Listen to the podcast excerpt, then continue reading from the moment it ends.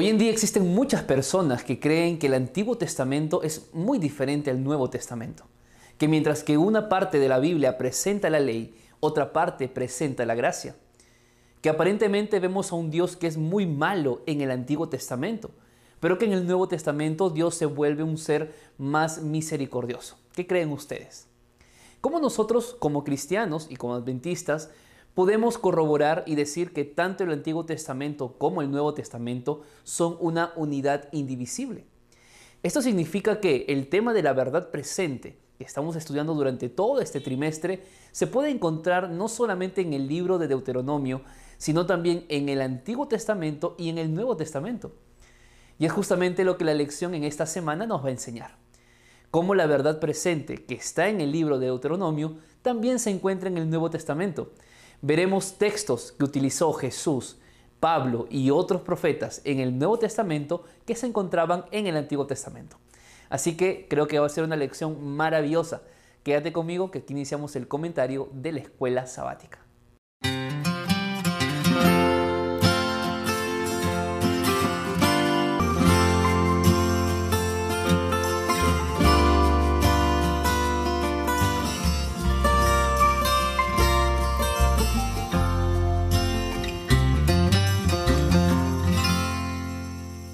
Sean bienvenidos queridos amigos, una nueva semana para poder estudiar la Biblia a través de la lección de la escuela sabática, ¿verdad?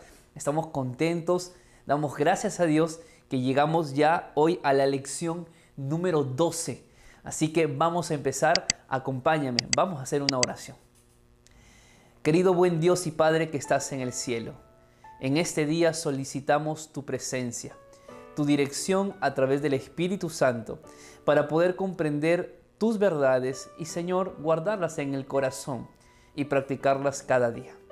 Ayúdanos a entender la lección de esta semana junto a mis amigos que están al otro lado de esta pantalla. Abrázanos, por favor. Cuídanos en el nombre de Jesús. Amén, Señor. El día domingo de la lección lleva por título Escrito está.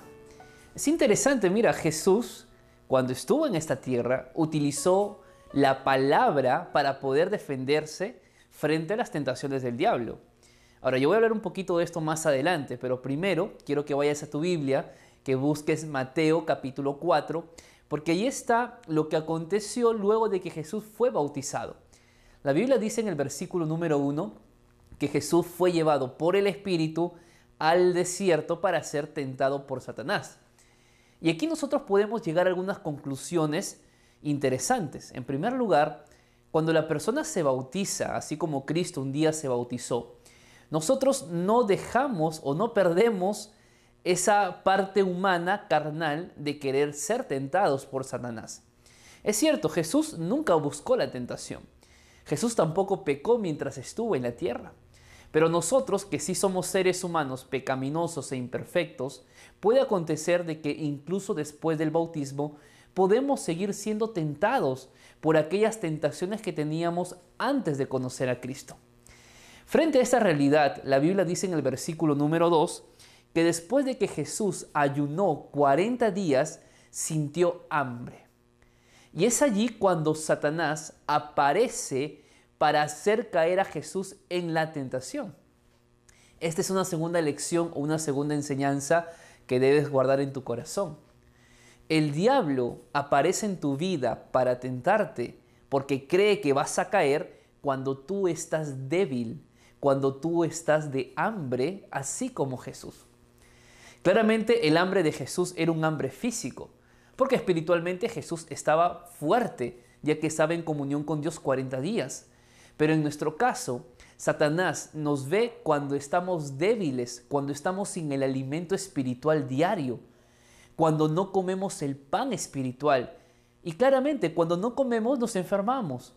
Y cuando estamos enfermos estamos débiles. Es decir, el diablo aprovecha tu debilidad espiritual, tu falta de alimento espiritual para hacerte caer en la tentación. Eso fue lo que, lo que el diablo quiso hacer con Jesús. Pero aquí aparecen las tres grandes enseñanzas de la lección en el día domingo. Jesús respondió siempre con un escrito está. Ahora, yo te pregunto, Cuando Jesús respondía y él decía, y él le dijo al diablo en las tres ocasiones, escrito está, ¿a qué se estaba refiriendo? ¿Escrito dónde? ¿Dónde estaba escrito? Recuerda que en ese tiempo la Biblia no había sido escrito por completo. Es decir, el Nuevo Testamento no se tenía.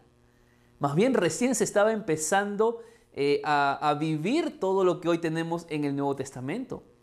Quiere decir que en el tiempo de Jesús lo que teníamos era el Antiguo Testamento, es decir, la ley, los profetas y los poéticos. Esas tres secciones grandes de la Biblia hebrea. Porque claramente antiguamente solamente había eso. Es decir, cuando Jesús respondió al diablo, escrito está, Jesús estaba haciendo mención a la ley, es decir, a los escritos de Moisés. Pero no cualquier escrito. Jesús hizo referencia en las tres tentaciones a los versículos que ya Moisés había escrito en el libro de Deuteronomio. Vamos a ver la primera tentación, que está en el versículo número 3 y dice lo siguiente.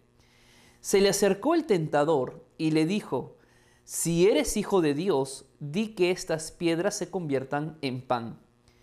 Él respondió y dijo, escrito está, no solo de pan vivirá el hombre, sino de toda palabra que sale de la boca de Dios. Esta primera tentación no fue cualquier tentación.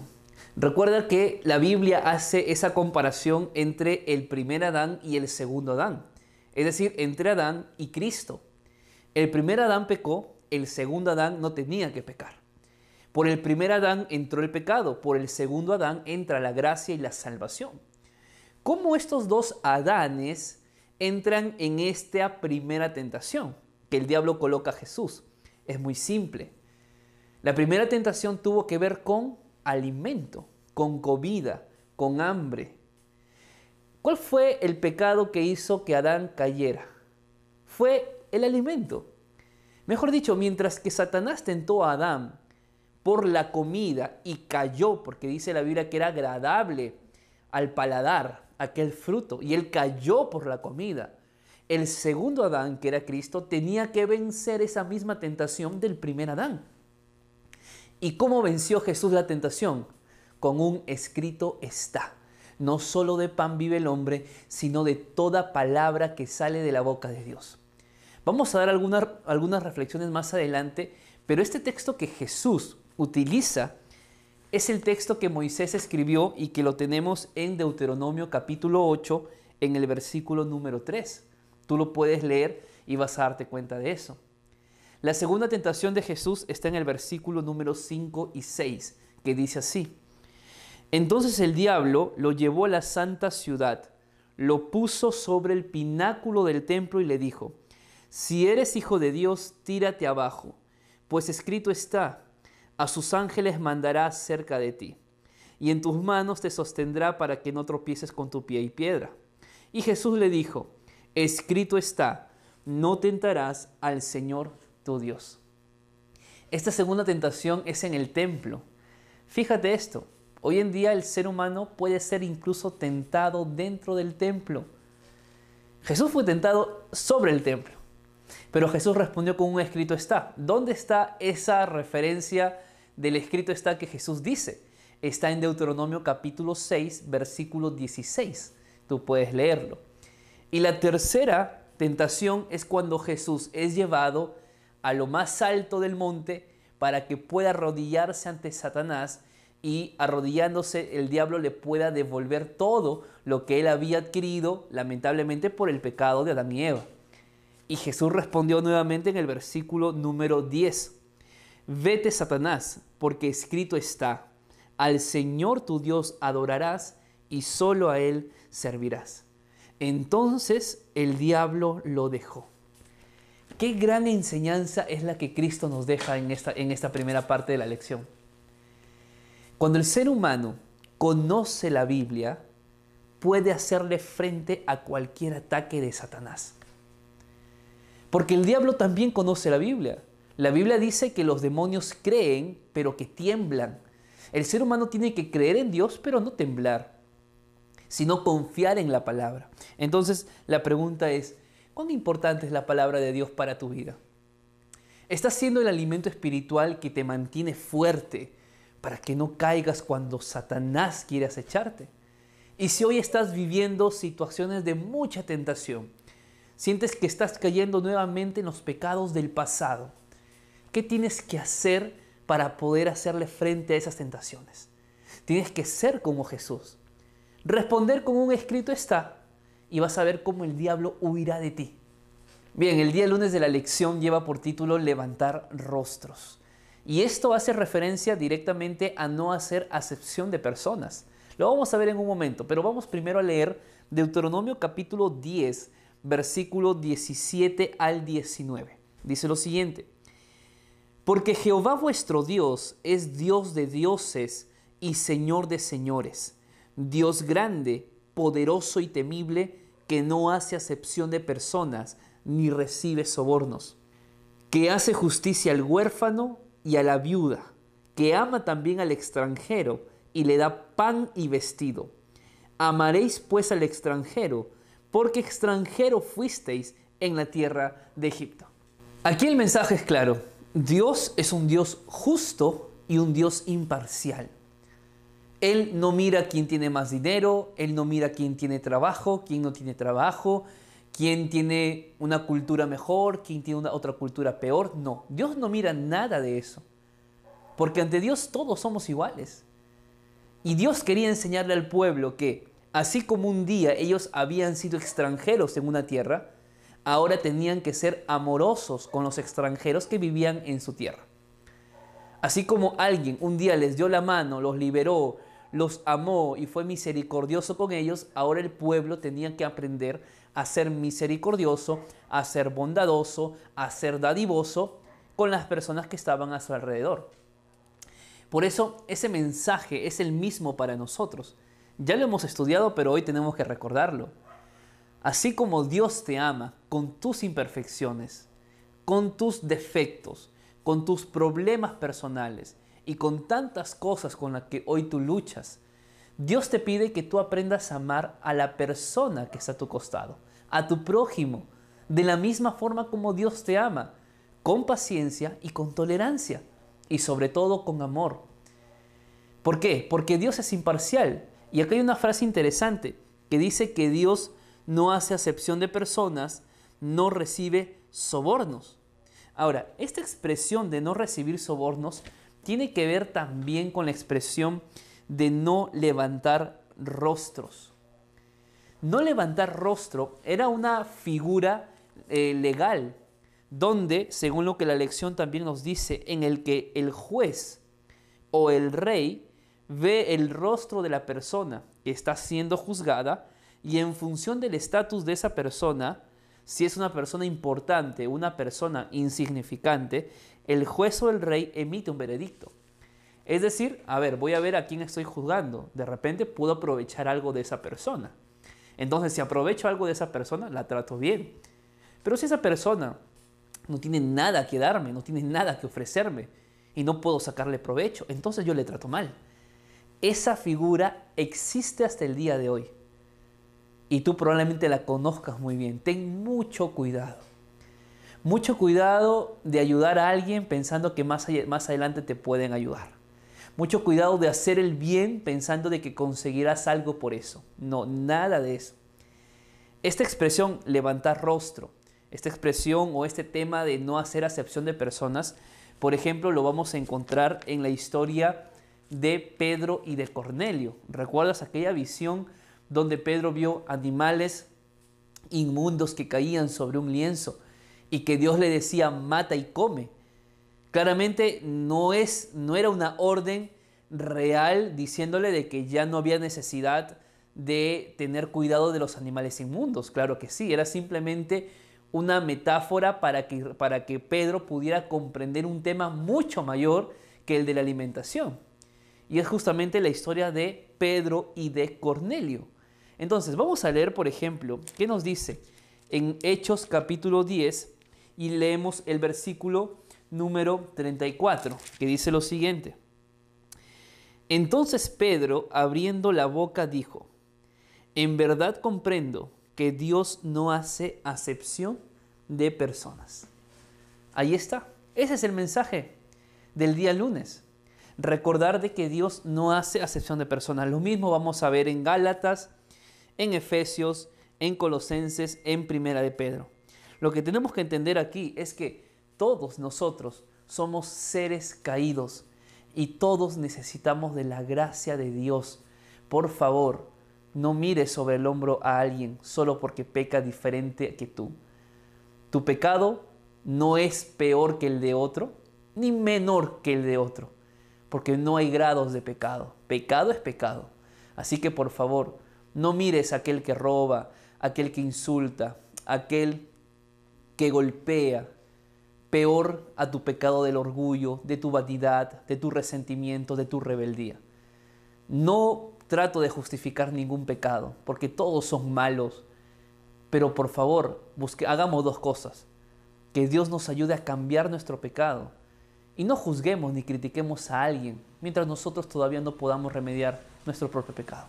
El día martes de la lección lleva por título Maldito en un madero. Mira, esta expresión es interesante y hace referencia a lo que está escrito en Gálatas capítulo 3. Ahora, es triste al mismo tiempo ver cómo gente malintencionada intenta tergiversar lo que Pablo escribió a los Gálatas, haciendo creer de que hoy en día hay gente que nos hace creer de que la ley no es necesaria, que no necesitamos más guardar la ley, que la ley ya fue clavada en un madero y tantas cosas más sin sentido en realidad. Y muchos utilizan justamente el texto que ahora voy a leer, que es Gálatas capítulo 3, versículo 10. Dice así, todos los que dependen de las obras de la ley están bajo maldición, pues escrito está, maldito sea el que no permanezca en todas las cosas escritas en el libro de la ley para cumplirlas. Mucha gente hoy en día toma esta primera parte y dice, bueno, pero aquí Pablo dice que los que dependen de las obras de la ley son malditos. Entonces no hay que guardar la ley, no debemos depender de las obras de la ley. Y es, interesante, ¿sabes? Nosotros somos llamados exactamente a no depender de la ley. Mejor dicho, ¿qué significa esto? De que la ley no me salva. Eso lo hemos, ya lo sabemos, lo hemos dicho muchísimas veces. Nuestra salvación no son por las obras de la ley, ¿verdad? En ese sentido yo no puedo depender de que la ley, o pensar, de que porque guardo la ley yo me voy a salvar. En ese sentido Pablo dice de que no debemos depender de las obras de la ley. Pablo no está diciendo de que no debemos obrar según la ley nos enseña, sino que no debemos hacernos una idea, no debemos creer de que porque ya guardamos las obras de la ley ya somos salvos. Entonces no vayamos ni a un extremo de decir, no guardo la ley porque no la necesito, e ir al otro extremo y decir, no, tengo que guardarla porque la ley me da salvación. Nada de ambas. Solamente entender que la ley nos conduce a Cristo, quien nos da la salvación. Y que, lo, y que lo que la ley me enseña no se guarda para ser salvo, sino guardo porque ya soy salvo en Cristo Jesús. Porque la Biblia dice, si me amáis, guardad mis mandamientos. Es decir, el obedecer los mandamientos es resultado de una vida en amor, una vida en comunión con el Señor. Y nada más que eso. En ese sentido, aquí Pablo hace referencia en la parte final al libro de Deuteronomio. Maldito seas, o perdón, maldito sea el que no permanezca en todas las cosas escritas donde? En el libro de la ley. ¿Cuál es el libro de la ley? Génesis, Éxodo, Levítico, Números y Deuteronomio, la Torá. Pero este versículo que Pablo hace referencia, ¿dónde creen que está escrito? En Deuteronomio. Exactamente en Deuteronomio capítulo 27, en el versículo 26. De igual manera, más adelante, cuando nosotros leemos Gálatas 3, versículo 13, dice lo siguiente. Cristo nos redimió de la maldición de la ley, haciéndose maldición por nosotros pues está escrito, maldito todo el que es colgado en un madero. Esta expresión de maldito todo el que está colgado en un madero, ¿está dónde? En Deuteronomio capítulo 21, versículo 23. Es decir, en el día martes de la lección, más allá de algunas problemas que, eh, teológicos que algunas personas tienen porque no le dan un uso correcto a la escritura, no tienen una interpretación correcta. Más allá de eso, que no es el tema, pero que yo quería aclarar, necesitamos entender de que Pablo usó la escritura de Moisés también en sus cartas. En ese sentido, la verdad presente también se encuentra registrado en las cartas de Pablo en el Nuevo Testamento y también para nuestro tiempo. Aquí hay una cita del Espíritu de Profecía en Patriarcas y Profetas, página 48, que dice lo siguiente. Ninguno, sino Cristo, podía redimir al hombre de la maldición de la ley y colocarlo otra vez en armonía con el cielo. Cristo cargaría con la culpa y la vergüenza del pecado, que era algo tan abominable a los ojos de Dios, que iba a separar al Padre de su Hijo. Es decir, Cristo cargó con nuestros pecados, Cristo cargó con nuestras culpas. Amigos, lo que Cristo hizo no lo hace cualquiera, porque nadie puede hacerlo porque somos pecadores. Cristo cargó con los pecados de todo el mundo, con todos tus pecados. Yo pregunto, ¿Cristo acaso no merece nuestra honra, nuestra adoración? Por todo lo que Jesús ha hecho en la cruz del Calvario todo lo que tuvo que soportar por nosotros. ¿Acaso Cristo no es digno de ser alabado, adorado, honrado y glorificado? La pregunta es entonces, ¿qué estamos haciendo nosotros? ¿Dependiendo de las obras de la ley? Porque cuando yo dependo de las obras de la ley y digo que tengo que hacer esto, que tengo que hacer lo otro para salvarme, yo le estoy diciendo a Jesús, sabes que Jesús, mira, gracias por morir, pero no me sirve. No, no creo que sea suficiente. Eso es lo que hacemos cada vez que pensamos que las obras de la ley nos van a dar la salvación. Nada, absolutamente ninguna obra que nosotros hagamos nos capacita para alcanzar la salvación. Porque la salvación no es por obras, la salvación es por gracia. La salvación es un regalo que Dios nos dio. No podemos hacer absolutamente nada, queridos amigos, humanamente para conseguirla. Es muy alto es un precio muy grande que nadie puede pagar y que Cristo ya pagó. Entonces, no dependamos de las obras de la ley. Guardemos la ley, sí, pero no seamos legalistas de pensar de que porque guardo la ley, yo voy a ser salvo. No, recuerda que la función de la ley es ser un ayo que nos conduce a quién? A Cristo. ¿Y quién nos salva? Cristo Jesús. Nunca olvides eso. En el día miércoles de la lección nosotros vamos a encontrar un tema muy importante. El título es Un profeta como yo. ¿Quién dijo esto? Moisés. ¿Qué estaba diciendo Moisés? En primer lugar, en Deuteronomio capítulo 18, en específicamente los versículos 9 al 14, nosotros vamos a ver aquí algunas advertencias que Dios hace a través de Moisés para que el pueblo no camine en los caminos de la idolatría que las demás naciones ya habían transitado. Hay muchas allí, muchas lecciones que podemos nosotros extraer hasta el día de hoy. Cuando Moisés termina de advertir al pueblo qué cosas no deben practicar, ahora Moisés en el versículo número 15 dice lo siguiente. Un profeta como yo te levantará Jehová tu Dios de en medio de ti, de tus hermanos, y a él oiréis. Versículo 18. Un profeta como tú les levantaré en medio de sus hermanos. Pondré mis palabras en su boca y él les dirá todo lo que yo os mande. Qué interesante. ¿De qué estaba hablando aquí Moisés? ¿Qué profeta se iba a levantar uno como Moisés que hablaría, que diría y que el pueblo tendría que obedecer? ¿Sería que estaba hablando de su hermano Aarón, que lo sucedería tal vez? Y aunque no lo sucedió, porque él era el sumo sacerdote, estaba hablando de Josué, que iba a ser el profeta o el que lideraría ahora en adelante al pueblo de Dios. Hay un, principio interesante en la Biblia, que es el principio profético de doble aplicación. Toma nota de esto. Principio profético de doble aplicación. ¿Qué significa esto?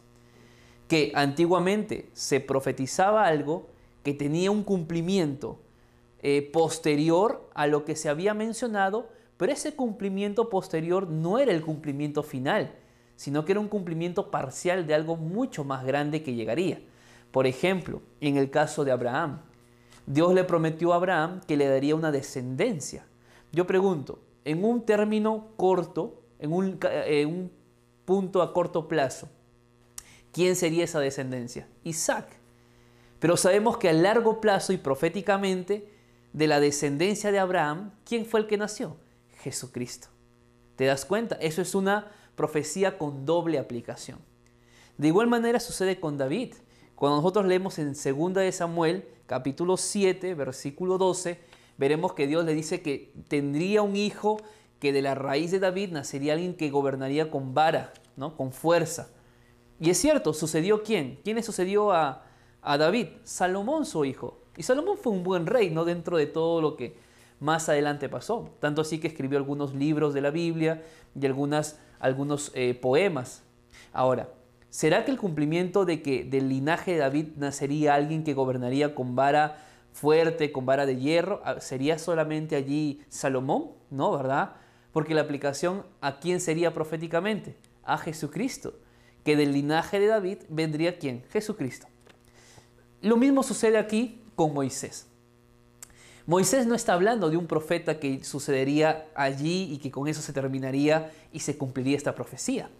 Vamos a leer primero Deuteronomio en el capítulo número 34, en el versículo 10. Nunca más se levantó un profeta en Israel como Moisés, a quien Jehová conoció cara a cara. Es decir, si humanamente hablando podemos decir que el mejor profeta de la historia de la Biblia ¿Quién fue? Fue Moisés. Porque cuando Josué escribe sobre Moisés en estos últimos capítulos de Deuteronomio, dice que en la historia nunca más se levantó un profeta como Moisés. Por lo tanto, si Moisés profetiza que vendría un nuevo profeta, pues tendría que ser mucho mejor que Moisés. Entonces, ¿quién en este mundo mejor que Moisés humanamente hablando? Nadie. Por lo tanto, el que vendría sería quién? Jesús un hombre perfecto, mejor que Moisés, claramente, porque él era, él era el Hijo de Dios. Esta expresión de que vendría un profeta, que sería Jesús, ¿no? Más que un profeta el Salvador, pero que hablaría y que obedecería a la gente y que llamaría al arrepentimiento y que moriría por nuestros pecados. También lo expresa Esteban y lo expresa Pedro. ¿Qué les parece si leemos Hechos capítulo 3, en el versículo número 21. Vamos a ver cuáles son las palabras que Esteban nos dice aquí. A este ciertamente es necesario que el cielo reciba hasta los tiempos de la restauración de todas las cosas, de que habló Dios por boca de sus santos profetas que han sido desde tiempo antiguo. Pues Moisés dijo a los padres, el Señor vuestro Dios os levantará profeta de entre vuestros hermanos como a mí a él oiréis en todas las cosas que os hablé. Qué interesante, ¿verdad? ¿Qué es lo que aquí Esteban nos está enseñando? Que Moisés, con su papel, con su historia, con su rol que tenía que cumplir aquí en la tierra y su dirigencia ante el pueblo de Israel y su liderazgo en el desierto, nos enseña de que Moisés prefiguraba a quién? A Jesucristo. ¿Cuál es la enseñanza que nosotros podemos obtener de esta parte de la lección del día jueves? Perdón, de la lección del día miércoles es que Jesús tiene que ser el centro de la Biblia. Amigos, no puede haber una predicación donde no hablemos de Jesús. Podemos usar muchas herramientas en un sermón, ilustraciones, testimonios, el espíritu de la profecía. Pero el centro de mi mensaje tiene que ser Jesús y la gracia por la humanidad. Es así, porque toda la Biblia habla de Jesús, de Génesis Apocalipsis. Cristo es el centro de la Biblia. Por favor, no lo hagamos un personaje secundario cuando hablemos en la iglesia, cuando prediquemos, cuando cantemos, cuando armemos un programa, cuando hagamos un proyecto. El centro tiene que ser Jesús y su palabra. Llegamos al día jueves de la lección, lleva por título Horrenda cosa. El libro de Hebreos, que es una lección que vamos a estudiar el próximo trimestre, por cierto, tiene un mensaje central, que era justamente animar a que, el pueblo de Dios permanezca fiel al Señor a pesar de todas las dificultades que podían ellos vivir. En ese sentido, Dios a través de Pablo escribe en el libro de Hebreos algunas consecuencias que llegarían a causa de la desobediencia. Y es justamente lo que la Biblia nos dice en Hebreos capítulo 10, en el versículo número 28 al 31, donde Pablo hace referencia a un escrito, a una ley dada por Moisés al pueblo de Israel. Vamos a ver de qué ley se trata. El que viola la ley de Moisés por el testimonio de dos o de tres testigos muere irremisiblemente. Esta ley hace referencia en un sentido de, los asesinatos, los homicidios que se cometían dentro del pueblo de Israel en el desierto, en el tiempo de Moisés. Cuando un hombre mataba a otro hombre, si este hombre quería ser visto como culpable, tenía que necesitar dos a tres testigos para decir que este hombre había matado a alguien. Si los dos o los tres testigos daban confirmación que habían sido testigos oculares de tal hecho, aquel hombre asesino ahora era asesinado. Y aquí Pablo en el libro de Hebreos hace mención a esta, a esta ley de Moisés. Pero no es solamente eso. Hay algo más que es el versículo 29 que dice lo siguiente. ¿Cuánto mayor castigo pensáis que merecerá el que pisotee al Hijo de Dios y tenga por inmunda la sangre del pacto en la cual fue santificado y ofenda al Espíritu de gracia. Acá hay varias cosas interesantes. En primer lugar, la muerte era el castigo más severo dentro de las leyes que existían. En segundo lugar, Pablo dice de que esa muerte del homicida o de aquel que era hallado como culpable no tenía comparación absoluta con la muerte que merecería o que hoy en día merece aquel que hace dos cosas, que pisotee a Dios y a su gracia y que, y que blasfeme, diría yo, o que ofenda, dice aquí, al Espíritu de la gracia, que es el Espíritu Santo. Es decir, amigos, miren, tengamos mucho cuidado. Por eso yo decía en el día lunes que vimos el tema de no hacer acepción de personas. Tú, puedes no ser un asesino, Tú puedes no ser, pues, un hombre violento, una mujer, una mujer violenta. Espero que no lo seas. Pero imaginemos que no eres un hombre así, de mal vivir, que roba, alguien que es un ladrón, cosas por el estilo. Pensemos que no. Pero cuando tú pisoteas a Cristo, cuando tú rechazas la obra de Dios, cuando tú haces a un lado el pacto que Dios ha hecho con su iglesia, con su humanidad, con su pueblo, amigo, estás mereciendo peor pecado que la muerte. Cuando el ser humano, y esto es interesante, dice Pablo, cuando el ser humano ofende al Espíritu de Dios, nosotros ofendemos al Espíritu Santo cuando dejamos de oír lo que el Espíritu habla a nuestra conciencia, porque el Espíritu habla a la conciencia, porque Él es el que nos convence del pecado, Él es el que nos da el don del arrepentimiento. No es que en nosotros nace arrepentirnos, es un don de Dios, es un regalo del Espíritu Santo. Pero cuando el ser humano, por más que escucha que el Espíritu Santo le habla, por más que el Espíritu Santo una, otra y otra vez te habla, te dice, no vayas por este camino, no hagas estas cosas, estás andando mal, y el ser humano continúa en eso, sigue en eso, lo que estamos haciendo es merecer peor pecado que la muerte. Cuando queremos justificarnos por las obras, cuando creemos que somos personas ya realizadas y listas para ir al cielo, que no necesitamos de nada, que ya mi vida cambió y que estoy lista para el cielo, olvídate, olvídate, merecemos peor pecado que la muerte. Eso es lo que Pablo está diciendo. Es un concepto bastante fuerte en realidad, pero que es cierto. Por favor, Tengamos cuidado de rechazar la obra de Dios, de menospreciar la salvación creyendo que tenemos que hacer algo más para ser salvos. Cuidado con menospreciar el sacrificio de Jesús, darle valor a lo que Él hizo por nosotros, hermanos. Y número cuatro, cuidado con cometer el pecado imperdonable. Tengamos cuidado, porque cuando hacemos estas cuatro actitudes, estas cuatro opciones, merecemos peor pecado que la muerte. Vamos a la aplicación para la vida. Bien, si has quedado hasta este momento de la lección, te agradezco mucho. Y quiero invitarte a que te puedas suscribir al canal, que puedas darle me gusta, compartir este video si es que realmente has sido bendecido. En la lección de esta semana, nosotros hemos aprendido muchas lecciones importantes para nuestra vida. No hacer acepción de personas, tener cuidado de pisotear a Dios, pisotear al Espíritu Santo. Poder recordar que somos llamados nosotros a poder tener a Jesús y colocar a Jesús como el centro de la historia de este mundo, el centro de la Biblia. ¿Qué podemos aprender? ¿Qué lecciones podemos aplicar para nuestra vida? Yo hago aquí una simple pregunta que espero que tú puedas responder. ¿Qué necesitamos para que las escrituras y para que Dios se vuelva más personal a mi vida? ¿Será que los conceptos hermenéuticos, teológicos, las exégesis que yo puedo hacer, las doctrinas que yo puedo conocer, la línea profética que yo puedo saber, ¿será que todo eso me está acercando a Dios? ¿Está llevándome a tener un encuentro personal con Él o simplemente creo que esa teoría me es suficiente para prepararme para el encuentro con Él. Que en esta semana, queridos amigos, nos desafiemos y luchemos para poder hacer de Dios un Dios más cercano a nuestra vida.